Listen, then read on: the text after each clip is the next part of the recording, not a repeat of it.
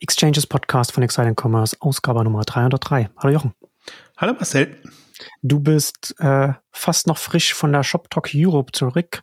Da wollen wir dann auch gleich äh, darüber sprechen, was du da zu berichten hast von der Konferenz. Wie du das fandest, hast ja auch schon auf Seiten Commerce ja auch schon ein bisschen was dazu geschrieben, was du da auch noch so an Trends und Entwicklungen da mitgenommen hast oder ja Impulse, die du uns da noch mitgeben kannst. Und da wollen wir dann auch hinten raus dann noch ein bisschen über die K5 dann auch sprechen. Und äh, ja, es wird heute ein, ein sehr interessanter Rundumschlag, was, was sich im europäischen Onlinehandel tut und was da so wichtig und relevant gerade ist. Aber bevor wir mit dem Thema jetzt einsteigen, kommen wir zu unserem heutigen Werbepartner. Pakiro Verpackungen für aufmerksamkeitsstarke Inszenierung im E-Commerce. Pakiro ermöglicht auch Kleinunternehmen Verpackungen mit einem Wow-Effekt. Da geht die Auflage bereits ab 500 Stück los. Und das alles mit individuellem und vollflächigem Druck. Und natürlich auch nachhaltige Materialien und auch ein Top-Schutz für das, was dann da verpackt ist. Das Ziel von Pakiro ist es, neue Wege in der Verpackungsindustrie zu gehen. Dazu gehören einfache digitale Prozesse, innovative Tools wie automatische Checks und auch 3D-Previews zum Beispiel. Also, mit der kleinstmöglichen Auflage von 500 Stück, was ich schon gesagt habe, ist es zum Beispiel auch ideal für Startups mit kleinen Mengen oder zum Beispiel auch für Sondereditionen bei größeren Unternehmen. Und man ist natürlich auch sehr flexibel hier mit kurzen Lieferzeiten und auch einer Nachbestellung in nur drei Klicks. Wir sprechen hier von individuell gestalteten und vollbedruckbaren Stand- und Blockbodenbeuteln zertifiziert nachhaltige Materialien und das alles natürlich auch die Schutzeigenschaften laborgeprüft. Ein kostenloses Musterpaket kann man sich bestellen und für alle Podcast-Hörer, Hörerinnen haben wir noch ein Spezialangebot und zwar 30% Rabatt für alle Erstbesteller bis zum 30.09.2022 für jeweils bis zu 20.000 Verpackungen, also 30%. Darauf mit dem Gutscheincode Exchanges 30. Zusammengeschrieben und 30 als Zahl. Exchanges 30. Mehr unter www.pakiro.com slash exchanges.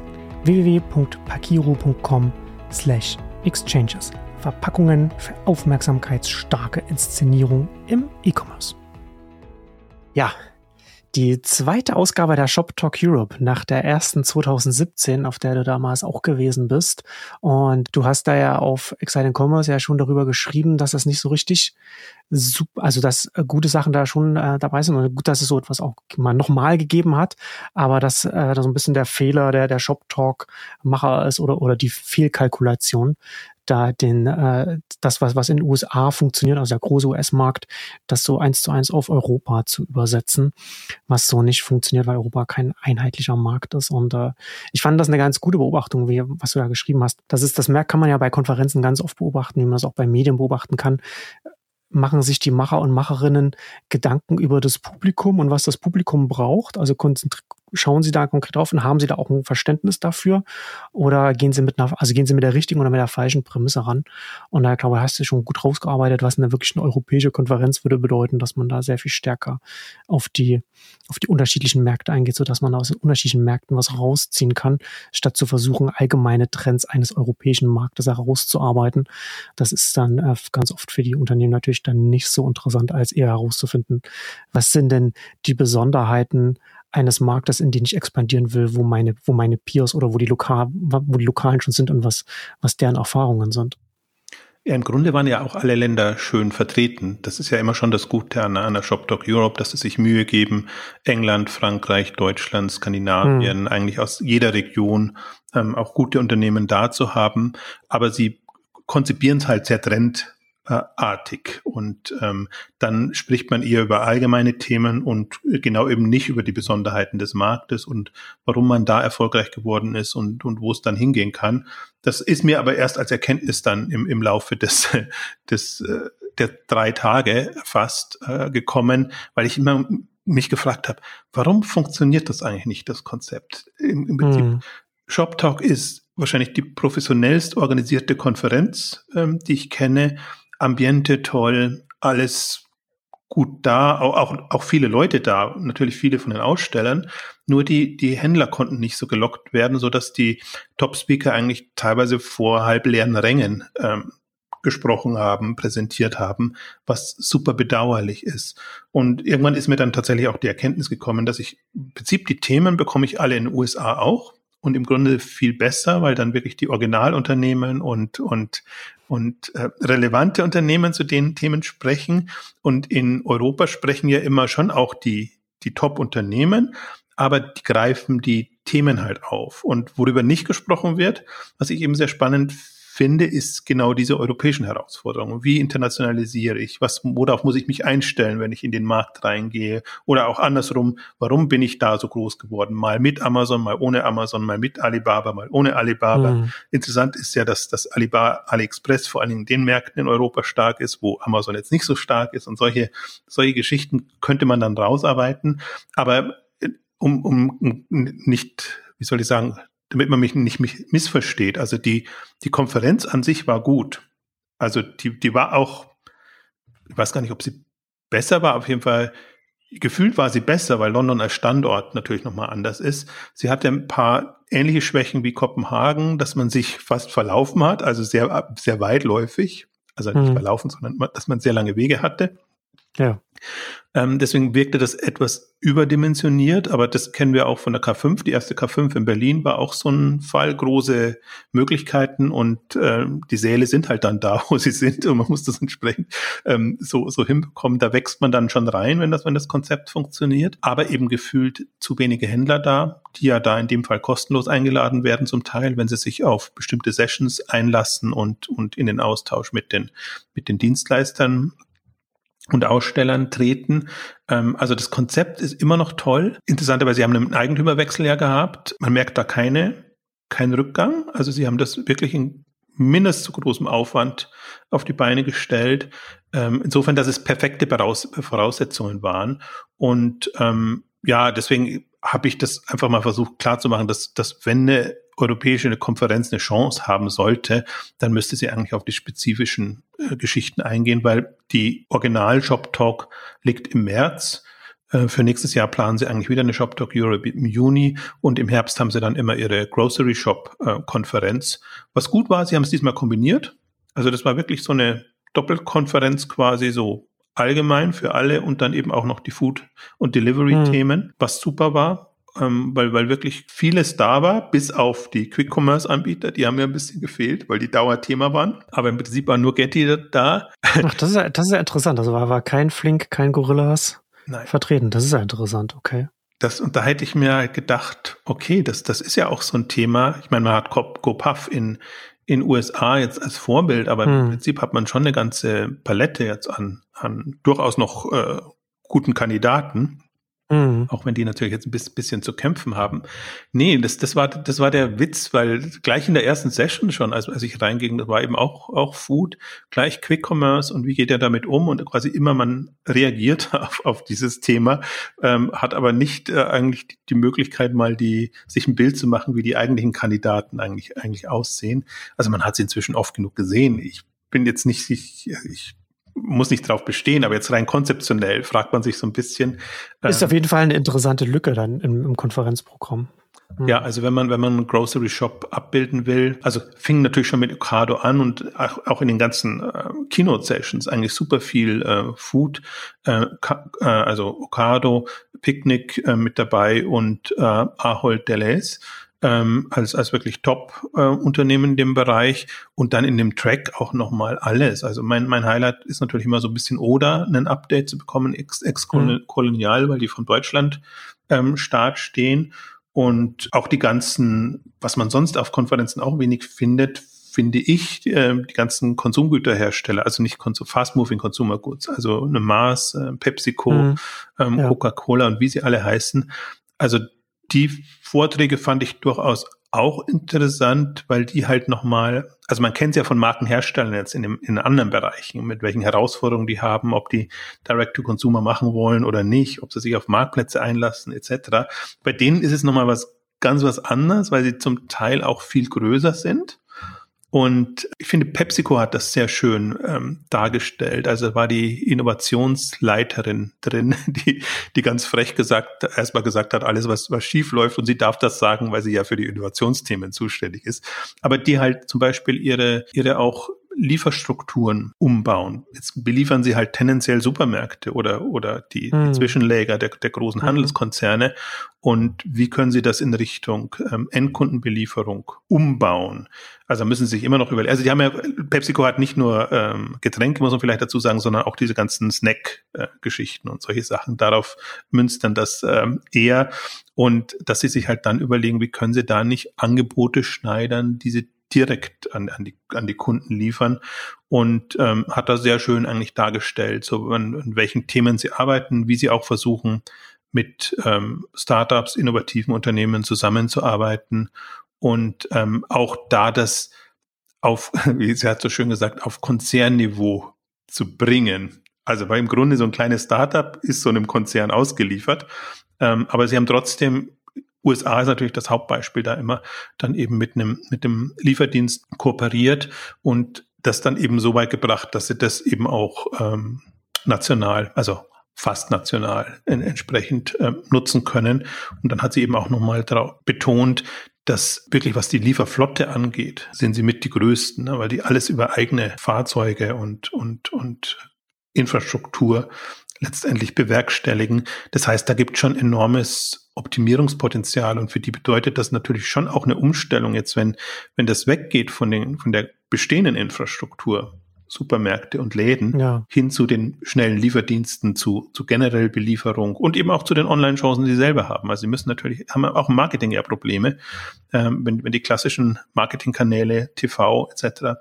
so nicht mehr funktionieren, müssen sie halt über andere arbeiten, da funktionieren zum Teil die Produkte nicht so oder die, die, die Image, der Image-Transfer ist schwierig.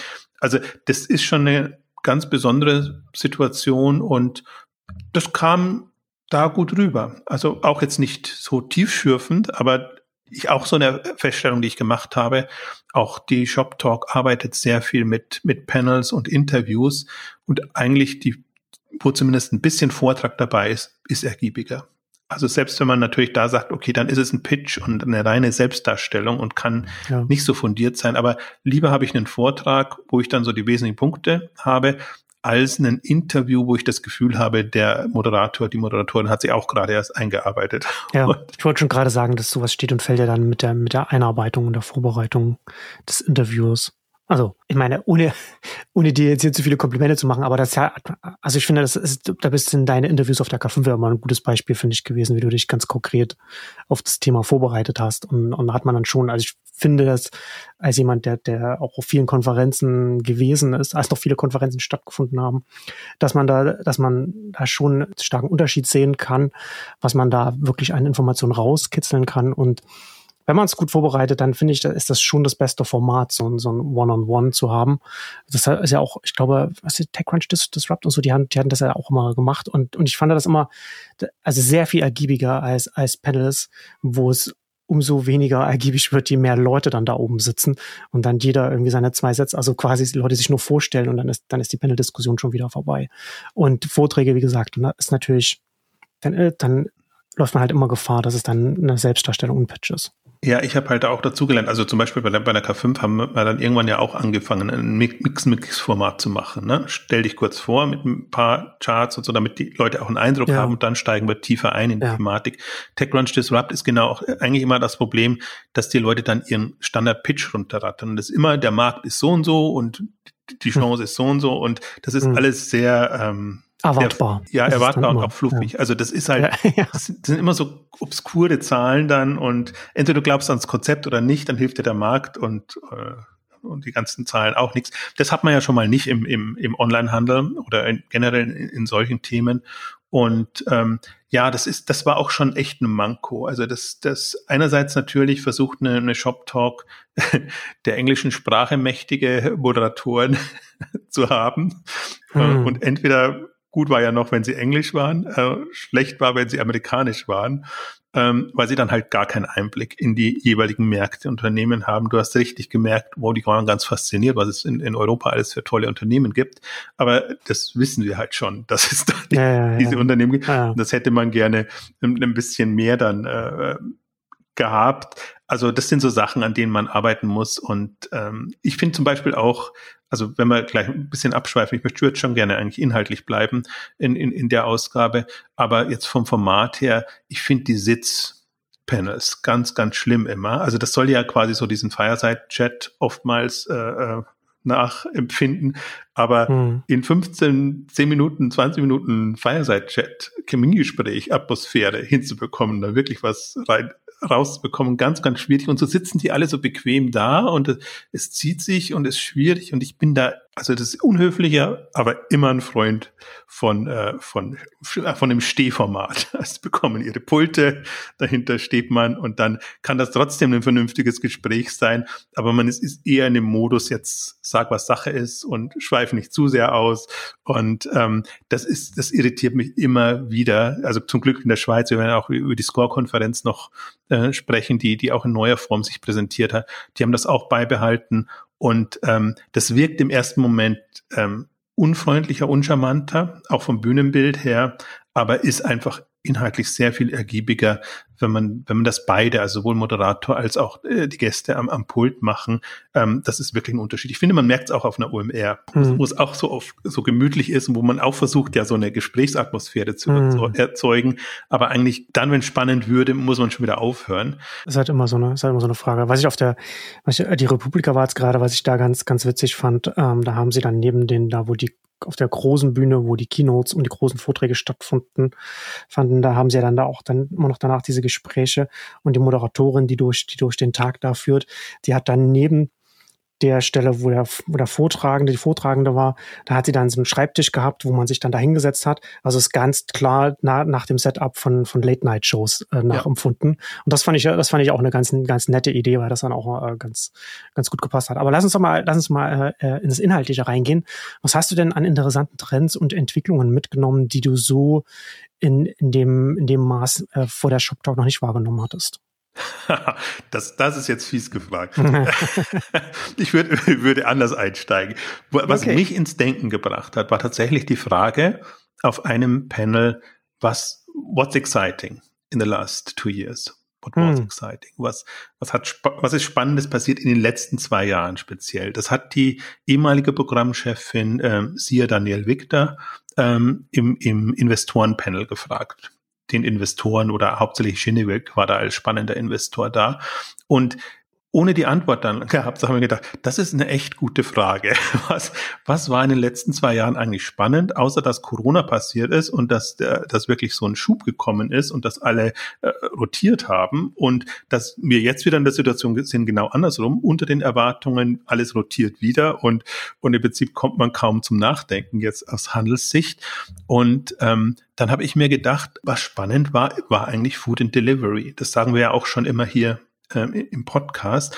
Und Food and Delivery interessiert ja niemanden außerhalb der, der Food-Branche. Ist aber so, also bringt so viel Schwung rein, so viel Innovation, also weil sie das ganze Thema schnelle Lieferung, überhaupt Lieferung, letzte Meile, ähm, auch, auch die Frequenz, Bestellfrequenz, äh, so hm. viele Aspekte da drin haben, die der klassische Onlinehandel nur in Ausnahmefällen hat. Und ähm, da ist man schon froh, wenn man äh, drei, vier Bestellungen im Jahr hinbekommt. Also Möbel noch noch ganz anders. Deswegen ja, haben schon ja. alle Kategorien haben natürlich schon ihre Entwicklungen, ihre spannenden Aspekte. Aber wenn man dann so ein so ein, so ein Food-Segment sieht, und ich nenne es mal gerne Food and Delivery als erweitertes, dann denkt man sich, wow, was da noch alles drin steckt. Und meine Hypothese ist ja immer, lass die so groß werden, so reif werden, dass die eben nicht mehr nur Food machen, sondern dass die eben auch andere Möglichkeiten haben. Ja. Und darauf, wir haben ein, haben zig Ausgaben jetzt dazu wir gemacht. Haben, wir haben ja schon über die Jahre oft darüber gesprochen, dass, dass das durch den Kundenkontakt alles dadurch, durch die Frequenz, was du ja schon gesagt hast, ne, da entstehen Kapazitäten auf der einen Seite und auf der anderen Seite natürlich Potenziale beim Kunden, was man dann alles noch anflanschen kann. Und um, um die Frage abzuschließen, also die Frage, die dann als, als Schinnewig dann geantwortet hat, der auch erstmal gestutzt hat, der hat dann gesagt, ähm, letzte Meile. Also weil das auch interessant ist, dass wieder viel in, also was heißt wieder, erstmals viel in die letzte Meile investiert wird. Also Unternehmen wie Budbee, Instabox und, und wie sie alle heißen, also hm. speziell in Skandinavien und da ist natürlich Schinnewig präsent.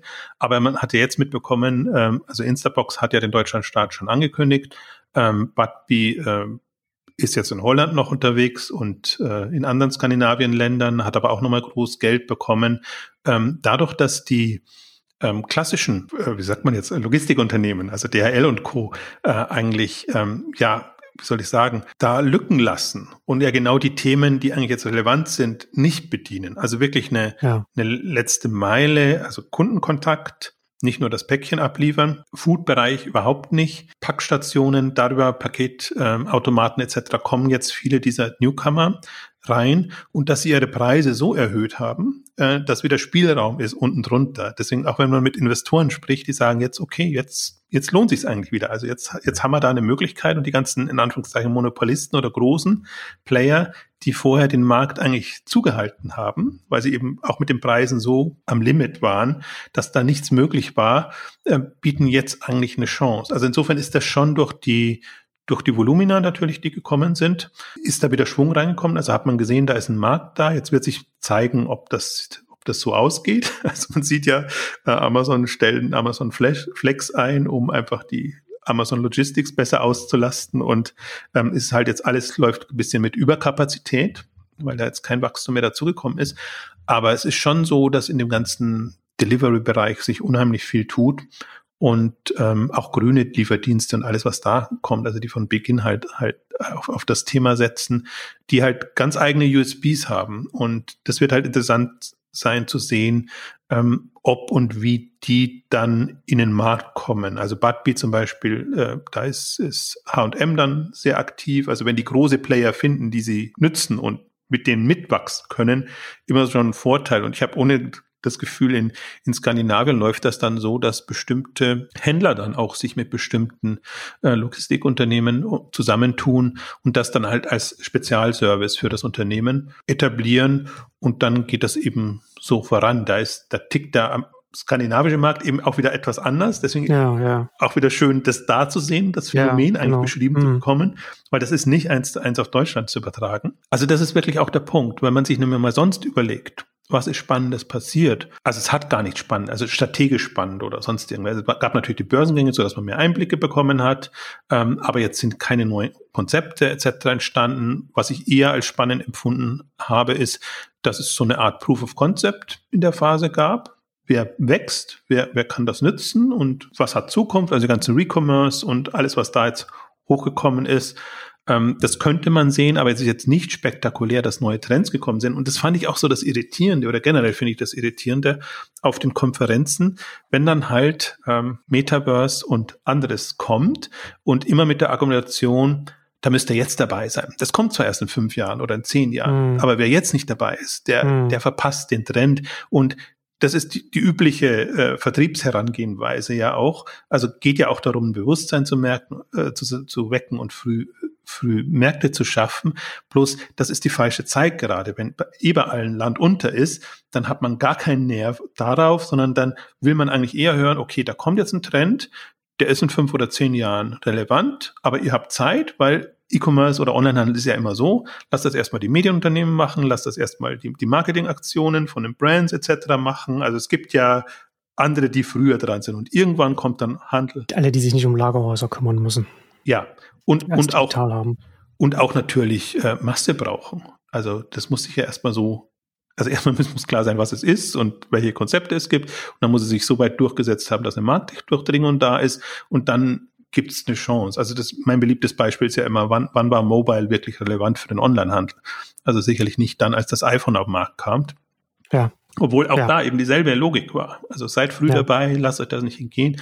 Konzeptionell ja, aber äh, also meinetwegen auch mit, mit Tests und, und dass man sich da, dass die Innovationsabteilung sich damit beschäftigen, aber jetzt nicht die, die Führung äh, allgemein. Und ja, das, ja. das haben wir ja bei Mobile haben wir das ja auch durchgesprochen, so dass wir dann halt hier natürlich erst später dann äh, in das Thema, in Anführungszeichen später in das Thema eingestiegen sind als andere. Und wir haben ja da oft drüber gesprochen. Ne? Also, also es hat, es hat einfach auch eine Frage der, der, der Installed Base oder des, des, des Umfeldes, in das du reingehst. Wie groß ist das Umfeld? Ob das jetzt mobile Apps sind oder ob das jetzt ein Metaverse ist, ist ein Umfeld, in dem du dann als Unternehmen stattfindest. Und der Zeitpunkt, klar kann man da zu spät sein, aber aktuell wäre man, also aktuell wäre man auch so weit zu früh, als dass es so was ja noch gar nicht gibt. Ne, das, das kommt ja erst in weiß ich nicht wie vielen Jahren, dass man dann, also es gibt natürlich so Fortnite und so, so Geschichten, die, wo man schon sieht, okay, da sind die ersten Ansätze gesetzt. Aber das ist nichts, was jetzt als oberste Priorität bei irgendeinem Online-Händler stehen sollte.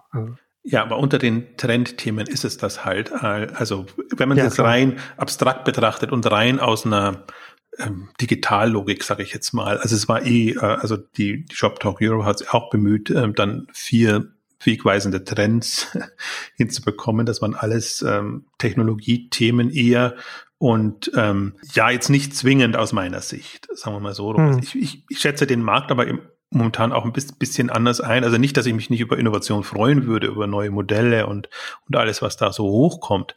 Aber die, die, ähm, die, die Themen sind gerade andere und deswegen versuche ich das auch auf, auf einer K5 dann zum Beispiel eher so in die Richtung ähm, zu gehen. Dann, eigentlich, was jetzt notwendig ist, ist Orientierung, so ein bisschen äh, auch nochmal zu gucken, ähm, wo steht man denn eigentlich und nicht so sich irritieren lassen. Und das war auch immer, immer so unterschwellig ein Thema, ja, ist der Onlinehandel jetzt in der Krise oder, oder nicht? Oder ähm, also kann man einerseits sagen, steht halt vor bestimmten Herausforderungen, aber das sind, finde ich, natürliche wirtschaftliche Herausforderungen, die jedes Wirtschaftsunternehmen irgendwann mal hat.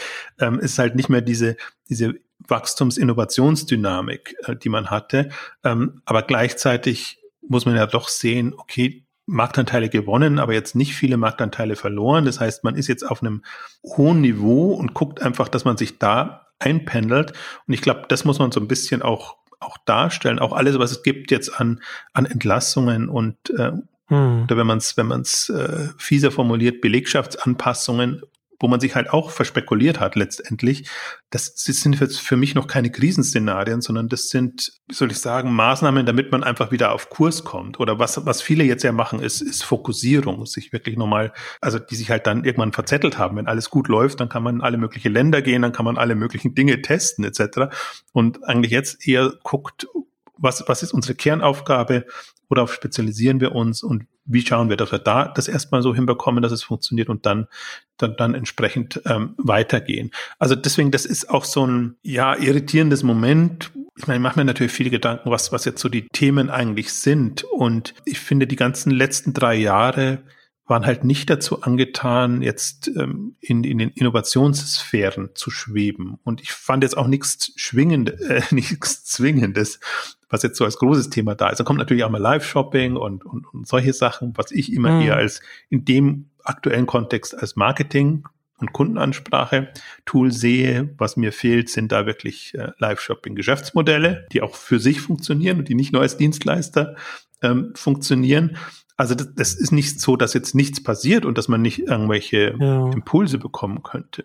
Wobei man ja auch, wenn man die Frage, äh, was, was war jetzt äh, amazing im Onlinehandel in den letzten zwei, drei Jahren, äh, wenn man das jetzt nicht äh, allein auf Innovations- oder Konzeptebene betrachtet, so, so allgemein auch, auch die sich die Frage stellen. Ich finde, also was ich ja schon wirklich beachtlich finde, ist, dass das haben, also du hast ja Quick Commerce schon angesprochen, ne, dass er in, in, in Deutschland, im deutschen Markt, wo Online-Lebensmittel ganz lange einfach ein rotes Tuch war, völlig unmöglich war, aus Marktgegebenheiten, weil die Deutschen einfach sehr knausrig sind, was Lebensmittel angeht.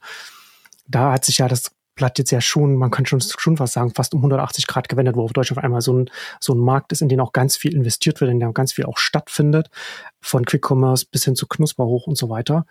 Ähm, gibt es denn sowas, gibt es denn so ähnliche, ich würde mal sagen, Marktdurchbrüche oder, oder, oder, oder Verschiebungen, so tektonische Verschiebungen auf anderen, anderen europäischen Märkten, wo man, wo, wo ähnliches passiert ist, vielleicht auch mit Food, aber vielleicht auch in anderen Kategorien?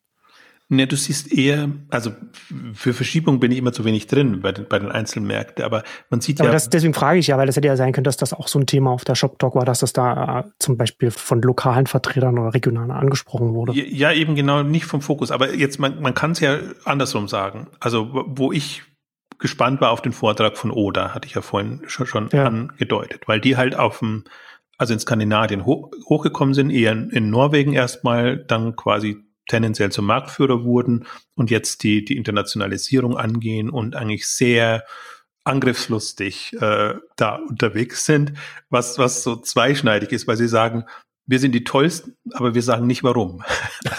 sie, sagen, sie sagen, wir haben, wir haben es super effizient okay. drauf, die Lebensmittel ja. zu liefern und auch zu, ja. also Preis günstig zu liefern. Aber wir lassen uns da nicht in die Karten schauen, sondern wir haben einfach unsere Effiz Logistik so effizient hinbekommen, dass das äh, vergleichen sich dann immer mit Ocado, super funktioniert, dass wir Richtung, äh, also sie können 400 ähm, Produkte quasi picken pro Stunde müsste das dann sein. Äh, jetzt bin ich total mit den Zahlen daneben, aber ähm, also sehr, sehr schnell ähm, die, die Produkte picken, äh, die Bestellungen zusammenstellen und dann eben liefern. Also das fand ich halt so das Interessante. Deswegen würde ich mal kurz vielleicht, die, die, damit wir den Food-Bereich auch abschließen können, äh, kurz, kurz durchgehen. Oder wie gesagt, angriffslustig. Und die, mit den beiden Aspekten, so wollen sie auch im deutschen Markt reinkommen eigentlich. Also effiziente Logistik, sagen, es kostet nicht mehr als 15 Millionen, so, so ein Lager auf die Beine mhm. zu stellen. Andere müssen 100 Millionen oder, oder mehr mhm. dafür ausgeben und Discountpreise tendenziell anstreben. Mhm. Also im Unterschied zu einem Rohlig, Knusper etc., ähm, also kann man sich da schon auch darauf einstellen, dass da eigentlich jemand kommt, der zumindest die Ambition hat. Ob sie am Anfang machen, nicht, weiß man nicht. Also sie haben auch zum Beispiel auch gesagt, in, in Skandinavien haben sie noch das Problem, dass sie eben mit höheren Preisen einsteigen mussten, dass sie auch nicht so wahrgenommen werden, als ob sie wettbewerbsfähig ähm, sind. Das ist dann so, eine Herausforderung. Ähm, das hat er ein bisschen bedauert, aber lässt sich natürlich auch nicht, nicht anders machen. Also das ist für mich so der, der spannendste Newcomer, weil sie eben noch nicht da sind und man sieht ja auch schon, also im Herbst wollen sie starten, in Berlin, das seid ihr. Yes. mal, mal voraus. Ähm, haben auch gute Leute geholt, äh, gehen es ein bisschen anders an als, als Knusper. Bin, bin ich sehr gespannt. Wird, wird schwierig und äh, also alles, alles nicht einfach, aber das sind so Kandidaten. Natürlich Picknick hat sich wieder gut präsentiert. Picknick auch da eigentlich jetzt in Richtung Lagerautomatisierung. Ähm, sie testen, aber testen sie schon länger, was auch Retourenmitnahme etc. angeht, also andere Services ähm, auf dem Thema und hangeln sich so halt in die neuen Länder. Ich fand es eigentlich bemerkenswert, dass sie einen Daniel Gebler geschickt haben nach England, wo eigentlich ja England auch als nächstes auf ihrer Marktexpansionsliste äh, steht, also dass sie da nicht die, die Chefs hatten, sondern Daniel Gebler ist der, der Technikchef. Äh, auch, auch toll als, als äh, Speaker oder jemanden da zu haben, wobei er mehr zu Business-Themen befragt wurde als, als zu technischen, was, was bei ähm, Picknick ja durchaus auch äh, interessant ist, weil die alles, alles in-house machen. Also das als Thema. Ähm, ja, Ocado präsentiert sich im Prinzip nur noch als ähm, Technologie-Provider. Hm um, um ihre Lösung quasi zu verkaufen. Diesmal der, ja. also manchmal haben sie ja nur ihren Ocado Solutions Chef da, diesmal den Tim Steiner als, als Gründer und, und Chef, aber auch der, der, der hat natürlich so ein bisschen sich schon gefreut, dass Quick Commerce jetzt nicht mehr das Thema ist, weil dagegen musste er immer an, anargumentieren und sie haben ja Ocado Zoom durchaus als schnelle Lösung mit, mit kleinen so Microfulfillment ähm, Lösungen in dem Bereich, das, die sie auch anbieten, ähm, aber halt jetzt nicht mit einem 10-Minuten-Versprechen. Und dann hat er eben, konnte er da eben nochmal so schön rausstreichen, nee, Avocado Zoom funktioniert eben anders, aber eben auch super für schnelle Lieferungen und für Convenience und, und, äh, und für diese Art von, von Themen. Also das ist ja gerade was, was Ocado versucht klar zu machen, dass sie eben nicht nur diese riesen, ich hätte jetzt fast Moloch-Themen haben, also dass man so wirklich Riesenlager und, und so eine Hop- und Top- oder Top-Entscheidung haben muss, sondern sie haben ja jetzt auch Lösungen vorgestellt, wo man einfach nur die, das Shop-System quasi oder bestimmte Teilservices ähm, nutzen kann und dann einfach nochmal ähm, anderweitig von, von Ocado profitieren kann. Ich glaube, für die geht es auch so ein bisschen darum, einfach besser einen Fuß in die Tür zu bekommen bei anderen Angebieten, Anbietern. Und andererseits muss uns, würde ich jetzt aber aus Arcado-Sicht auch sagen, sie haben halt ihr, ihre Angebote jetzt so serviceorientiert gestückelt und ausgerichtet, dass die halt auch mhm. leichter mhm. nutzbar sind. Also muss man mal sehen. Und als, als ganz großer Player Ahold äh, Deleuze mit äh, Albert Hein und in, äh, in sehr stärker eigentlich der, der US-Markt noch mit ähm, jetzt für mich spannender Fresh Direct und, und anderen Lieferservices, die sie dann übernommen haben, ähm, die, die waren halt wieder sehr auf dem Omnichannel-Trip. Verzahnung, Verzahnung, Verzahnung, weil wir haben festgestellt, ach, wir haben doch da Kunden und da Kunden, aber gegenseitig nützen uns die noch gar nichts. Also überlegen wir, wie wir das Ganze besser verzahnen können. Im ersten Moment klang das so, als ob sie äh, Marken einstampfen wollen hm. und dann immer jeweils nur mit einer Marke arbeiten wollen. Aber dann gab es eben auch so einen Ansatz, sie haben ja auch Boll als äh, BOL.com, ähm, als Marktplatz und Non-Food-Marktplatz im Prinzip mhm. im Repertoire und dass sie den auch integrieren, verzahnen wollen. Und so wie ich das verstanden habe, soll das dann so laufen, dass quasi in den Supermärkten die Möglichkeit besteht, auf äh, Bollsortimente zurückzugreifen. Also sprich, dass man eben, wenn man nicht nur Lebensmittel braucht, sondern auch mal eine Rührmaschine oder irgendwie eine andere, andere Haushaltsgeräte oder was auch immer, also dass man Zugang dann hat. Jetzt nicht im Sinne von, dass alle Produkte da sind, dass man, keine Ahnung, in der App dann oder oder oder äh, im, im In-Store.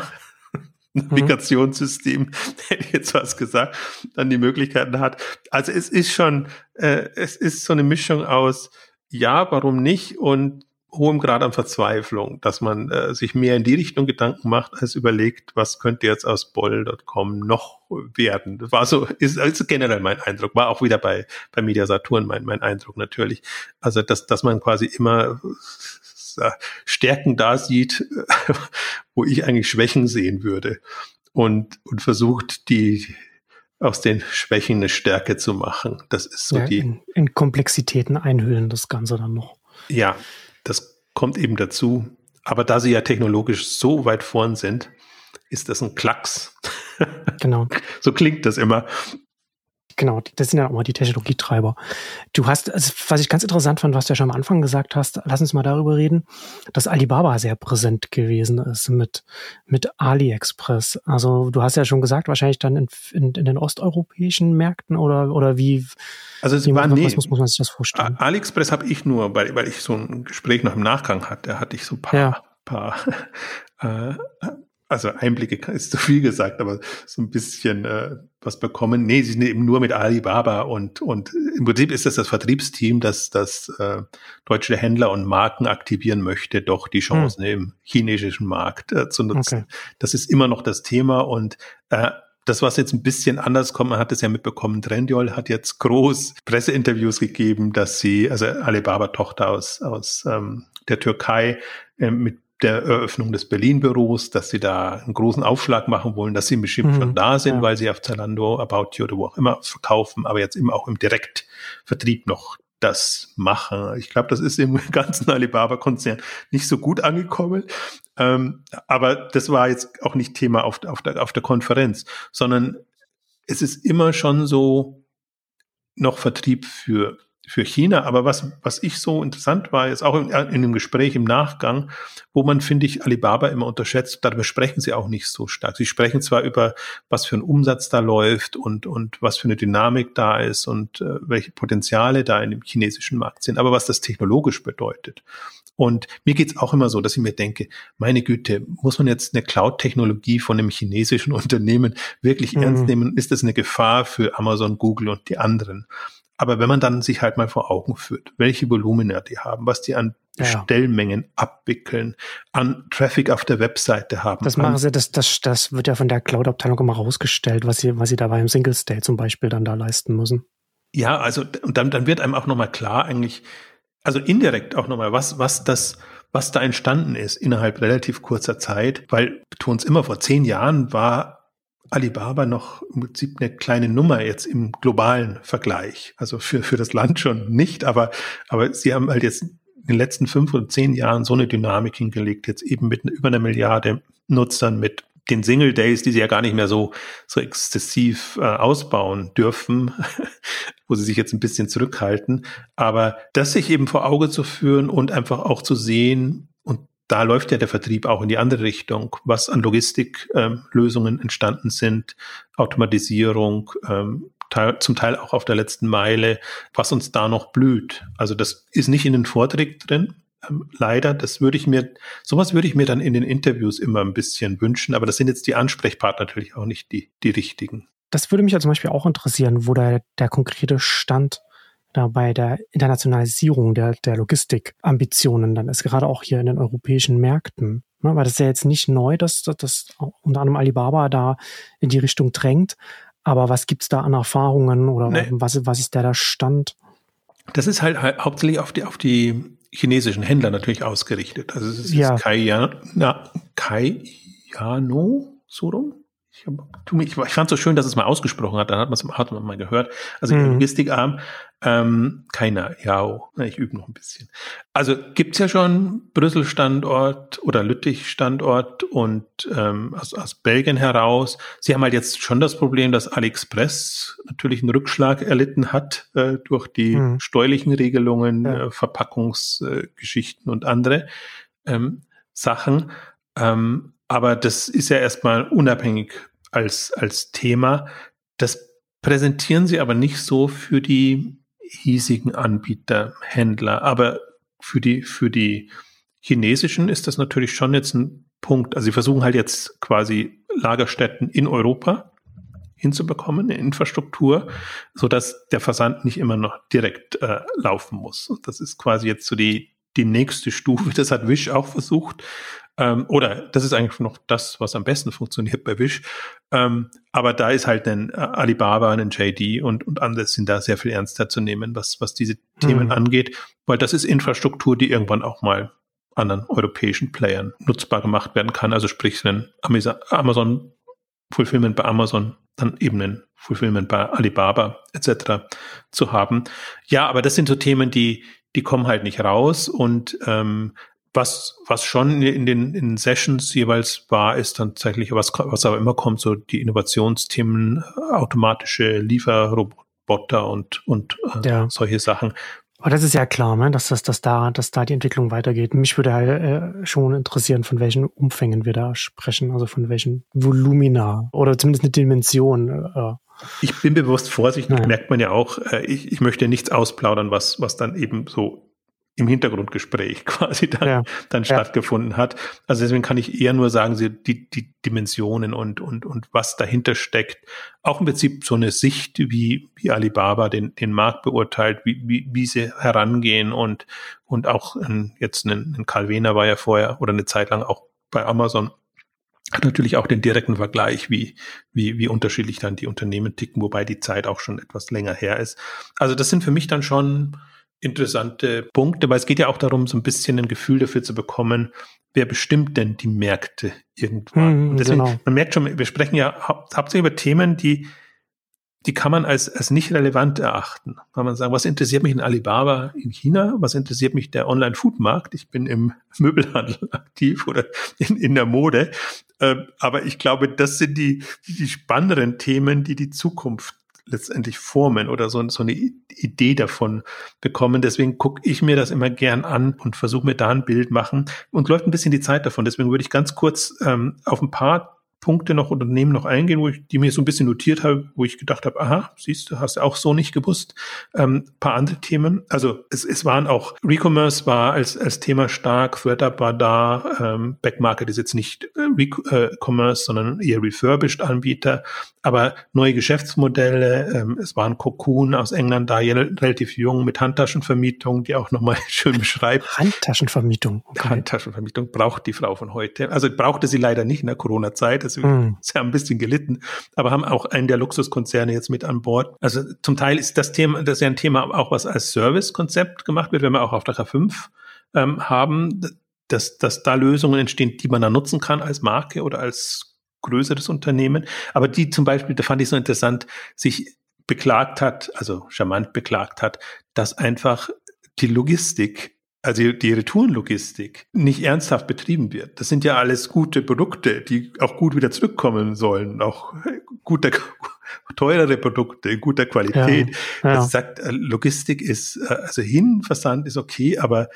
zurück wird meistens so als Ramsch betrachtet und, und, sie kämpfen da sehr stark, dass, dass sie das hinbekommen. Also fand ich einen, äh, eine interessante Aussage. Also ich habe es jetzt plumper formuliert, jetzt charmant natürlich gesagt.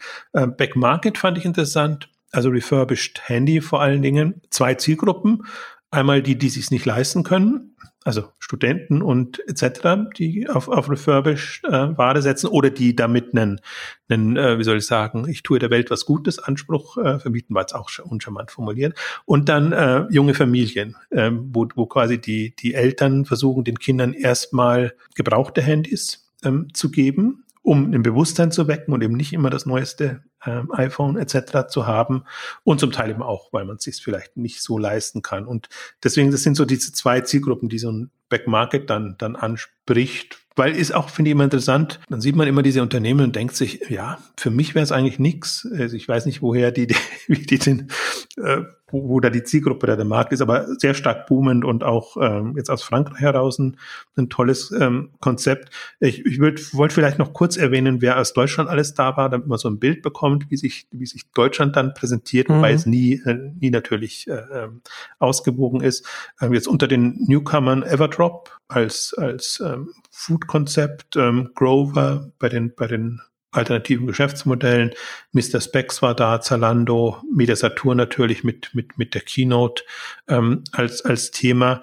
Ähm, also auch da wieder denkt man sich, wenn man jetzt so einen, einen Deutschland-Blog zum Beispiel machen würde, Einblicke in den in den deutschen Markt, wen würde man da nehmen? Und da fallen mir noch einige andere ein, die, die hm. eine ganz andere Sicht auf, auf Deutschland und auf das, was im, im Online-Markt in Deutschland äh, passiert, äh, werfen können.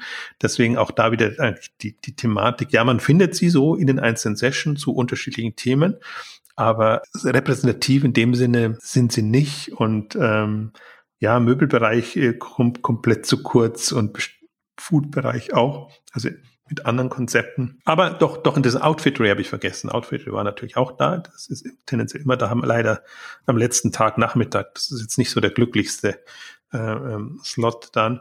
Also im ersten Moment dachte man eher wenig, aber wenn man dann mal reingeht, sieht man eigentlich doch über die ganzen Session verteilt. Interessant. Das war im Übrigen das Gute von, von äh, von äh, Shop Talk Europe, dass sie natürlich dann die Tracks gemacht haben. Also Keynote ist ganz, ganz wenig ähm, Zeit. Die meiste Zeit sind eigentlich diese Tracks, wo du zu unterschiedlichen Themen dann äh, anderthalbstündige Sessions hast. Und das war auch immer ganz gut gefüllt. Also das, da hat fast, also ich meine, im Startup-Blog war ich nicht drin, aber in den anderen, äh, wo, wo ich drin war, ähm, sind kleinere Säle, aber da hatte man immer den Eindruck, das stößt auf Interesse und ähm, da, da sind die Leute dann auch tagsüber. Bei einer Kino-Session hatte man eher immer das Gefühl, das scheint irgendwie gar niemanden zu interessieren.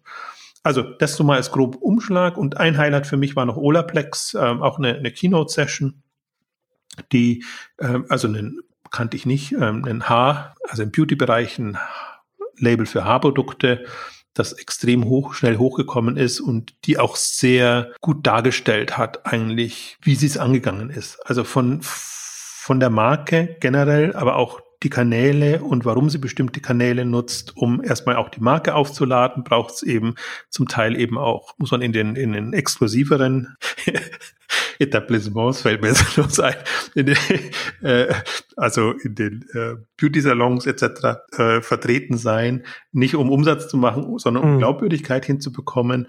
Und sie hat das so wirklich so allumfassend ähm, beschrieben, fand ich super interessant und ist auch noch nicht so alt, aber geht halt auch in den, Clubs Richtung 600 Millionen Umsatz oder also höheren dreistelligen hm. Millionenumsatz, auch der größte ja. Teil des Umsatzes schon außerhalb der USA. Also wendet sich auch, auch, auch an nicht die klassischen Zielgruppen, sondern eigentlich an alle Haare, alle Typen von Haaren, also sehr inklusiv. Ähm, List wollte ich noch kurz was dazu sagen, weil List taucht immer irgendwie auf, also meistens bei der NOAA und, und ist irgendwie nie im Relevant Set. Also die hatten mal so einen Börsengang angestrebt. Äh, List ist ähm, letztendlich, für mich war das immer, ja, Mode-App oder Mode-Seite.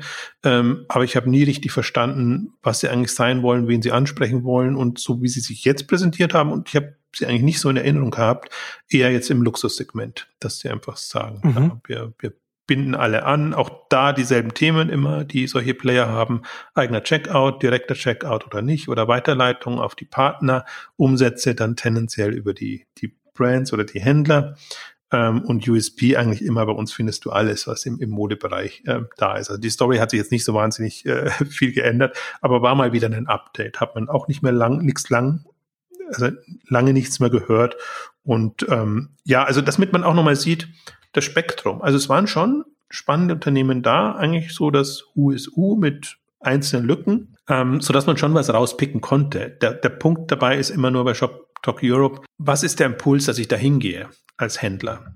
Und der ist nicht gegeben. Aber wer da war, ich glaube, der hatte tolle Veranstaltung, irgendwie, also umhegt, umsorgt, äh, mit toller Abendveranstaltung, mit alles rund um rund, äh, rund um gut, auch, auch London, auch das, das Messezentrum in London ist, ist genial im Vergleich zu Berlin. Äh, also ist auch super neu und, und äh, also auch, auch das nochmal ähm, interessant zu sehen und die Aufmachung einer, einer Shop Talk Europe ohnehin. Also insofern, ähm, das, das möchte ich schon auch dazu sagen. Ich hoffe einfach, dass, dass es nochmal stattfindet. In fünf Jahren dann wieder. ja. fünf Jahresturnus. Hoffen wir es nicht. Also für, ist schon für nächstes Jahr angekündigt. Ich habe gerade nochmal auf die Webseite geguckt. Da, da haben sie angekündigt, also danke für 2022 und bis zum nächsten Mal. Da hat mir schon wieder der Termin gefehlt. Also die müssen halt jetzt. See you next year kann ja schon auch eine Standardfloskel sein, die man erstmal optimistisch. Ja, so war das nach Kopenhagen auch. Also genau, genau. Das deswegen und und man ist natürlich euphorisch und alles ist vorbereitet und das wirkt natürlich schon so. Das könnte jetzt nahtlos äh, in den nächsten Jahren ähm, so weitergehen. Also ich würde es mir auch echt wünschen, weil auf so einer europäischen Ebene eine vernünftige Konferenz zu haben und die ist sehr vernünftig, also sehr gut organisiert, täte Europa gut und ich wüsste mhm. nicht, wer dafür in Frage käme, weil die nationalen, wir als K5 können das nicht machen, weil man keinen Namen in den anderen Ländern haben, weil mhm. wir dann uns auf Englisch umstellen müssten zum Beispiel. Also es gibt ja. für die Nationalen immer Handicaps, ähm, das zu machen. Ähm, deswegen bin ich, das hat mich auch neugierig gemacht. Also ob das also meine Skepsis war groß nach Kopenhagen, aber ob, also erstmal unter den neuen Eigentümern, ob das ja. so weitergehen kann. Und alles andere funktioniert. Also sie haben das teilweise so genial gemacht, auch dass die Aussteller nicht zu aggressiv werden können, dass die Händler eigentlich schon im Vordergrund stehen. Die werden kostenlos eingeladen, die, die haben also sie haben sagen wir, geführt Möglichkeiten, es alles im Rahmen zu halten, aber gleichzeitig die Möglichkeit und die Ausstellerbereich war toll. Also war echt auch alles da und du konntest dir wirklich ein umfassendes Bild machen, jetzt gerade auch nach den drei Jahren. Alle Shop-Systemanbieter, also von Shop-Systemanbieter reicht ja inzwischen von bis, also klassisch Shopify bis eben Amazon Walkout-Technologie. Also Amazon mhm. auch als Dienstleister sehr präsent ja. in dem Ganzen. Bei viele Startups da, also schöne Sachen. Ich bin jetzt nicht so interessiert daran und auch nicht so affin, äh, weil das nicht mein, meine, mein Thema ist, sondern ihr Handel. Also deswegen, von die Bereiche haben alle wunderbar geklappt und die haben sich locken lassen und mussten da, dann natürlich auch einiges zahlen dafür. Mhm. Ähm, aber es war halt konzeptionell, also inhaltlich ja. konzeptionell noch nicht rund. Und da bin ich jetzt echt mal gespannt. Vielleicht braucht es ja dann äh, künftig eine Kollaboration zwischen K5 und, äh, und der Shop Talk. Das wäre doch dann mal vielleicht äh, äh, interessant. Wer weiß es? Also äh, im Prinzip mit allen nationalen Konferenzen. Ne? Dass man das mal eher so netzwerkartig aufsetzt ja. als, als, ein, als ein Dachveranstalter, der dann die lokalen Veranstalter dann mit dazu holt, um dann, um dann entsprechend auch auf Konferenzebene den europäischen Markt wiederzuspiegeln, der natürlich Gemeinsamkeiten hat, lokal nah beieinander liegt, Währung äh, und so weiter, aber eben, wie, wir schon gesagt haben, dann doch sehr unterschiedliche regionale Verschiedenheiten hat und unterschiedlich gewachsen ist. Was halt ShopTalk macht, die arbeiten mit den VCs in der Regel, um gute Unternehmen zu bekommen und um ein Gefühl dafür zu bekommen, was mhm. relevant ist am Markt.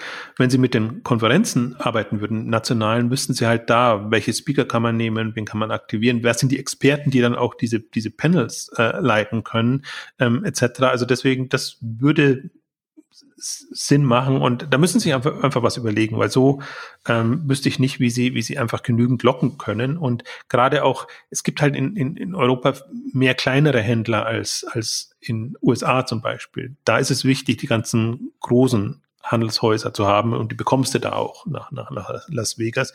Hier musst du eben auch den, der, der zweiten Reihe oder für, für Europa ist es ja natürlich die erste Reihe, musst du etwas anderes bieten, damit mhm. die äh, es als relevant empfinden. Und Einblicke in andere Märkte ist ein sehr guter USP eigentlich, den, den, den fast, also alle, die ich kenne, interessiert, selbst wenn sie es nicht vorhaben, äh, würden sie sich zumindest gerne ein Bild machen, würden nicht alle nationalen europäischen Konferenzen abklappern wollen. Das wäre die Alternative, wo sie dann noch Sprachprobleme haben und es ohnehin nicht verstehen.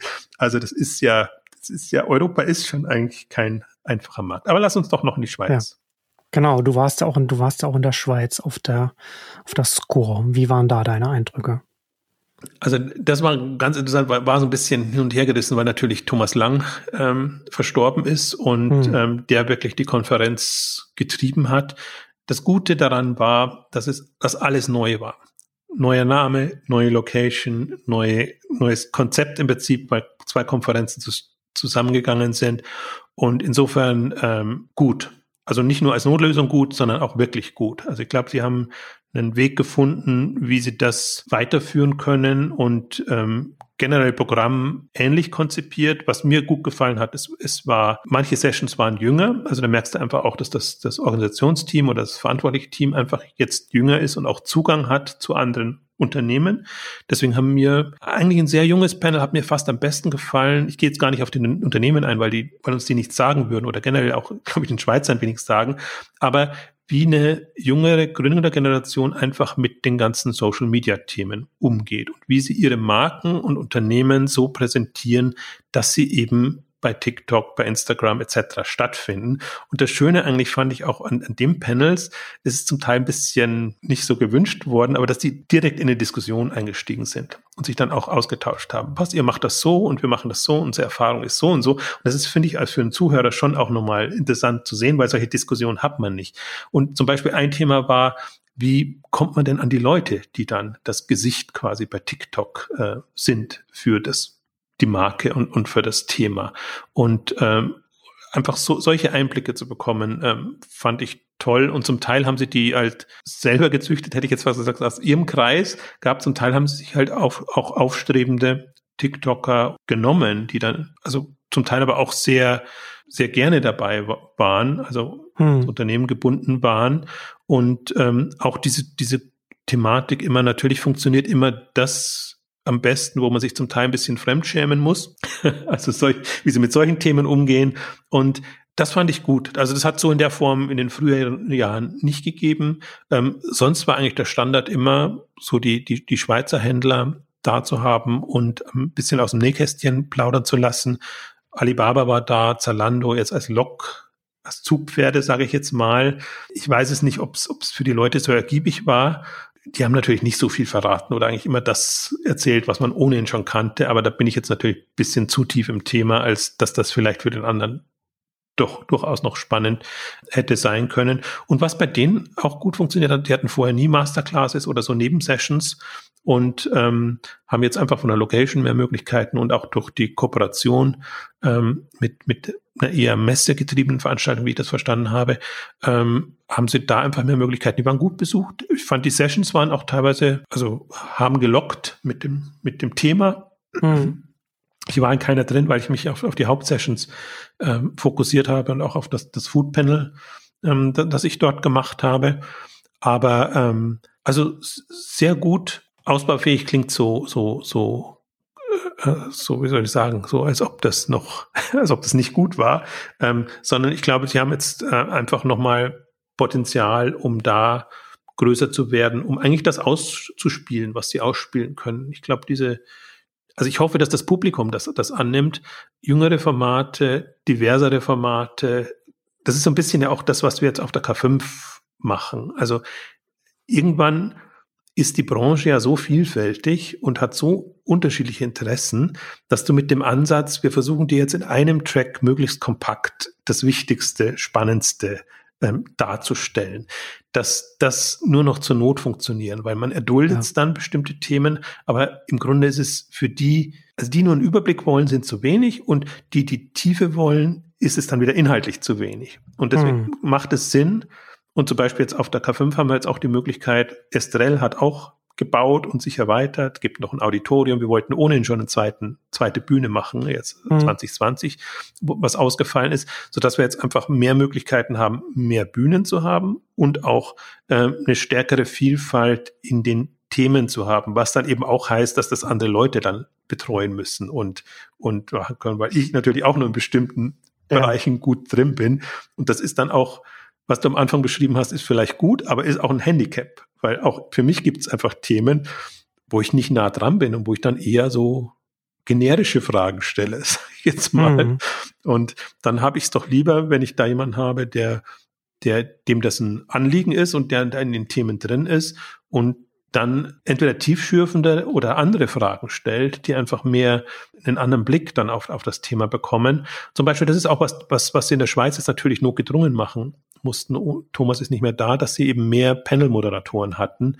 Und so kam das auch, wenn, wenn, eine, wenn eine Alexandra Scherer, die eben noch sehr jung ist, dieses junge Panel moderiert, ist das ein komplett anderes, als wenn das ein Malte macht, der, der schon ewig in der Branche ist.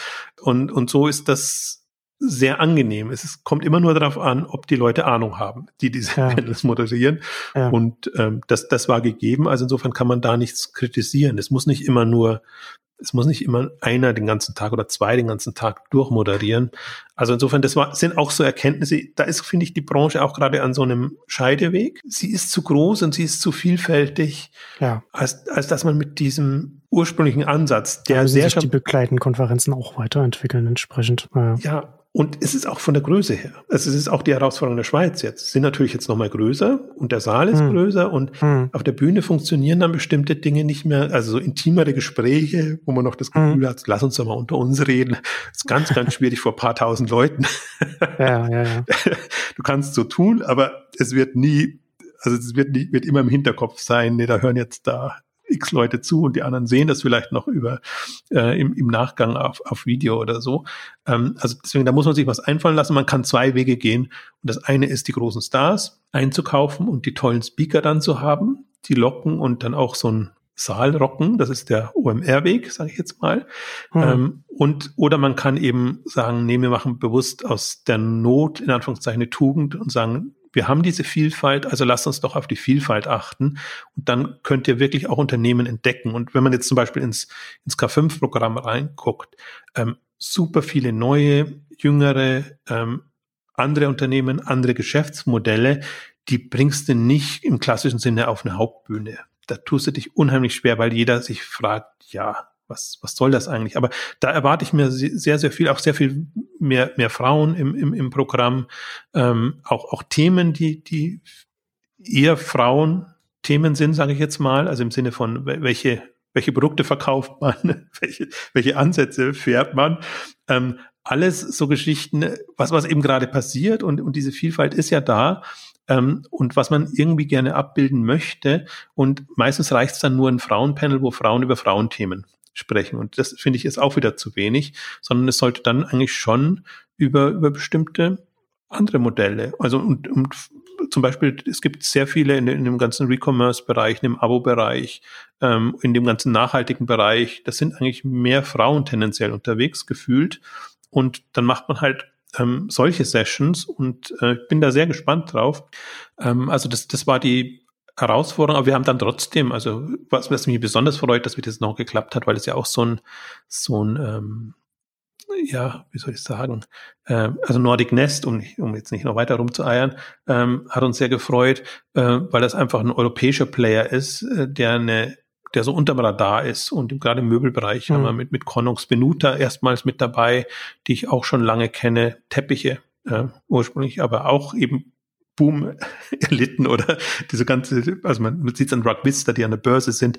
Ähm, das Thema geht nach vorne und die gibt es auch so lange und, und ähm, auch mal in solche Themen reingehen zu können. Also deswegen, ich glaube, das ist auch immer, dafür plädiere ich bei einer K5 auch immer. Alle, die das Programm machen, geben sich so viel Mühe, wirklich die coolen, spannenden Unternehmen zu finden und teilweise auch erstmals auf eine Bühne zu bekommen. Ähm, nur weil sie keine klingenden Namen haben, muss man sich jetzt erstmal nicht abgeschreckt fühlen, sondern der Standard ist eigentlich schon, das neue Spannendste zu bekommen. Auch zum Beispiel, was ich lange unterschätzt habe, Motatos. Also quasi, äh, ähm, also gegen die Lebensmittelverschwendung äh, äh, mhm. zu arbeiten. Die sind da und ähm, wir haben wieder ein Food Panel, wir haben ein Möbelpanel, wir haben About You natürlich da mit, mit einer anderen Aufstellung. Was mich aber auch freut, ähm, HSE, Home Shopping Europe, habe jetzt so, so einen Influencer-Bereich ähm, aufgebaut mit einem, der das schon sehr lange macht, den sie quasi äh, ähm, eingekauft haben, hätte ich jetzt fast gesagt. Ähm, und, und der, glaube ich, sehr gute Einblicke kam, geben kann in jetzt, was in China, in China, China passiert ist und generell was, was, was ich lernen kann. Also das sind lauter so, so Themen, die wir durch die Unternehmen wieder abbilden wollen mhm. in sehr unterschiedlichen Sessions und gleichzeitig aber im Grunde ja alle unsere, in Anführungszeichen, Experten, äh, Gurus da dabei haben, die dann ja auch über Trends und Entwicklungen äh, sprechen können. Und ich darf auch meine Keynote-Session natürlich wieder machen und werde da versuchen, so meinen Blick äh, reinzugeben. Aber meine Hoffnung ist so ein bisschen äh, jetzt auch für die K5, dass wir unterschiedliche Perspektiven auch hinbekommen. Zum Beispiel, wir haben auch ich nenne es jetzt ein bisschen böse, unsere Akademiker-Session, im Grunde der stationäre Handel, wird nur von Doktoren vertreten. Deswegen schmunzeln wir schon ein bisschen, hat sich so ergeben, aber die haben alle ihren Doktortitel. Also wir haben auch einen Stationär-Panel ten, tendenziell jetzt diesmal mhm. mit dabei, weil es eben jetzt die Möglichkeit gibt. Wir haben durch die mehr Bühnen, mehr Möglichkeiten und dann ist eine Session oder ein Programmblock stationär eben mhm. hat weniger Gewicht, als wenn man es jetzt in dem in dem ursprünglichen Programm zum Beispiel machen würde. Deswegen ja. auch die Facette haben wir da und aber da auch da Bräuninger, Pick und Kloppenburg und, und, und solche Unternehmen, also die jetzt auch von, die sich jetzt auch gute Leute geholt haben, die das ähm, entsprechend dann, dann managen. Ähm, also insofern alles, was Rang und Namen hat, um zumindest so ein bisschen eine Idee zu geben. Wir können dann auch noch, ob ich dann berufen bin, da eine Nachbearbeitung, also eine kritische Nachbearbeitung zu machen, ist was anderes, aber äh, können wir im Nachgang auch nochmal. Ähm, ganz objektiv dann. Äh, ganz objektiv, aber wir haben ja eigentlich, was, was K5 angeht, eigentlich immer so Ausblick-Sessions gemacht in den letzten Jahren. Ne? Ich weiß, mhm. vor zwei Jahren hatten wir eigentlich die Next 10 Years, das wäre das Leitmotiv gewesen, ähm, durchgesprochen. Ähm, jetzt diesmal wäre das halt wirklich so die, die Orientierung und, und was, was, also wo steht der Handel heute. Mhm. Und ähm, das, das ist auch so mein, ähm, also aus einer Stärke heraus ähm, weiter wachsen oder sich jetzt erstmal ähm, ausrichten. Ich glaube, diesmal muss man nicht, und das wird uns vielleicht das ganze Jahrzehnt so gehen, da das, das alles Ausnahmejahre sind, bisher sind wir schon im dritten Ausnahmejahr von ja. zehn, ja. Ähm, ist es vielleicht auch gar nicht so ein äh, Trendjahr, sondern eigentlich so ein, so ein Jahr, wie, wie professionell kommen wir quasi durch die Schocks, die ja. so aus jeglicher, jeglicher Richtung ähm, kommen. Ähm, wobei ich schon hoffe, dass wir, also für mich ist K5 immer noch weiter Strategie, Innovation, Wachstum und jetzt nicht eine also, auch in Zeiten der externen Schocks. Ja, auch in, ja, weil es die Marktanteilsverschiebungen und, und alles ja auch weiterhin gibt. Also ja. es gibt eben unter der Haube gibt es ja schon sehr vieles, aber als Leitmotiv gibt es mhm. das momentan, finde ich, nicht her. Und ich verstehe das auch. Also ich finde, ich bin ohnehin, ähm, also ich glaube, dass der Handel gerade andere Sorgen hat, als sich unbedingt mit diesen Themen zu beschäftigen. Und ähm, aber wir merken es an den an den Anmeldungen eigentlich, äh, dass das K5 jetzt glaube ich nach der der Pause ähm, da anknüpfen kann, wo wir vorher waren. Und das ist ja eigentlich unser Punkt. Hat, hat sich jemand vergessen? Hat sich jemand vermisst? Geht gerade allen Konferenzen so. Alle müssen ja. erstmal gucken. Wie nicht, mehr im, nicht mehr im jährlichen Tonus ist, dann hat, weiß man ja an ganz vielen Stellen gar nicht. Wo steht man dann dann, dann da jetzt noch? Also am 29., 30., 6. Äh, wer da nicht ins Programm geschaut hat, also so kann man sich, so man sich auf jeden Fall mal alles nochmal ein bisschen näher angucken. Das wird ja dann schon ein bisschen, wie du schon sagst, ein bisschen breiter und vielfältiger. Eine letzte Frage, die mich noch interessiert. Wie spricht man es denn aus? K5X oder K510? Ja, nee, ich würde schon sagen. Oder jeder wie er möchte. Ohne mich jetzt, äh, also ich lese es auch immer nur. nee, das ist halt, ich glaube, was heißt, ich glaube, das ist halt jetzt einmal, weil es wirklich die zehnte, die zehnte ist. Genau. Deswegen ähm, K5X. Wir mussten es dann noch dazu schreiben, dass es zehn Jahre ist, weil es, glaube ich, eben nicht so selbsterklärend mhm. ist. Klingt, klingt so ein bisschen, dann könnte auch die K5 Extended Version sein. Ja, ja so, so, wie du, so wie du gesagt hast, ne, mit, mit, mit, mit mehr Track, äh, Tracks jetzt, also mit einer zweiten Bühne und so weiter, ist es ja auch Extended jetzt. Ja, also, also nicht, nur, nicht nur dieses Jahr, sondern jetzt halt auch die kommenden Jahre dann.